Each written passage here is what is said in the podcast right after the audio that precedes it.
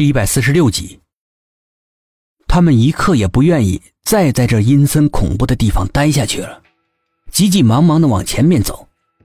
只有薛品涵手里的手电筒的光给他们指引。可是还没等他们来得及迈开脚步，桑树的周围弥漫起浓浓的黑雾，那些雾就像是上涨的洪水一样，很快的没过了他们的头顶，视线变得一切都黑了。这些诡异的黑雾迅速的把他们包围住，看似无足轻重，但是却像一张网一样，把他们三个人困在了雾里面，怎么走都走不出去。薛品涵的心里面直发冷，他用手电筒对着黑雾照了一圈，心情立刻变得异常的沉重。在阴郁的雾气里面，影影绰绰的，飘着无数的人影。这是怎么回事？薛品涵回头问苏应真。苏应真呆若木鸡的注视着那些飘荡的人影。这些全都是被邪仙杀死的人，然后他们的灵魂被禁锢在这里，让他们永世不得超生，所以，所以这些魂魄的怨念很重，散发出来的灵力也就比一般的鬼魂要厉害的多。可我们跟他们无仇无怨呢，他们为什么要缠着我们啊？寂寞惊惧不安的问，身子不由自主的向苏应真靠拢过来。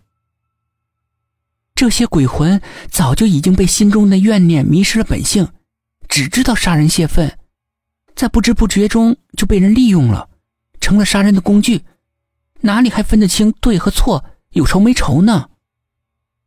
苏应真说到这里的时候，心神一动，想到了邪仙也是由自己的心魔幻化而来的，不禁黯然。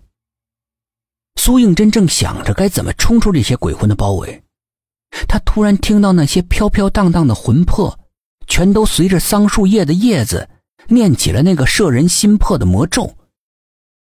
顿时，树林里面阴风乍起，越刮越猛，几乎站都站不稳。薛品涵和寂寞连忙伸手抱住了树干。陡然间，薛品涵感到脖子上一凉，好像有一个看不见的人。正骑在自己的脖子上，两只手正用力的掐着自己的脖子。薛品涵大吼一声，用力的去掰那两只看不见的冰冷的手。那股卡在脖子上的力量，倏的消失不见了。他也不禁惊出了一身冷汗。再看寂寞，已经是脸色铁青，呼吸急促，整个人像疯了一样尖叫着，在地上痛苦的滚来滚去。苏应真见状，再次念起了经文。他越念越快，那些附在寂寞身上的怨灵，似乎是被火炙烤了一样，从他身上消失了。黑雾突然像江水里面的暗流一样，诡异的旋转着，向着苏应真扑了过来。隐藏在黑雾里的成千上万个枉死的怨灵，全都发出地狱般的悲鸣，还有刺耳的呐喊。仿佛要把积聚了很久的怨念全都释放出来。霎时间，千百种冤魂尖锐的叫声形成了强大的次声波，比一颗炸弹爆炸的威力还要大，几乎要将他的大脑从里面炸个粉碎。苏应真感觉到自己的灵魂要被这些看不见、摸不着的次声波撕个粉碎了。他努力的控制着自己即将失控的情绪。用尽全身的力气吼出了观音经咒。薛品涵想要去扶他，他的手刚刚碰到他身体，苏应真就像被火烙到了一样，立刻跳开，脸上的痛苦又增加了很多。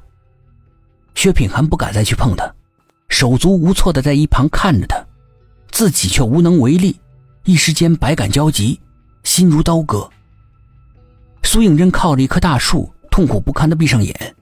不停的用力的念着经文，一直念到喉咙沙哑，那些鬼魂才随着黑雾慢慢的退去。他们怨念引起的次声波也渐渐的消失了。苏应真精疲力尽的顺着树干慢慢的滑了下来，跌坐在冰冷的地上，额头上的汗珠不断的往下滚，浑身疲惫的就像所有的力气都被抽光了，抬起软绵绵的胳膊，把那棵桑树。砍掉？为什么？只有砍掉这棵桑树，这个树林里面被困的冤魂才得以解脱，树林里的怨气才会消失，不然的话，谁都没办法从这里面活着出去。为什么砍掉桑树就可以化解？季末也好奇的凑过来。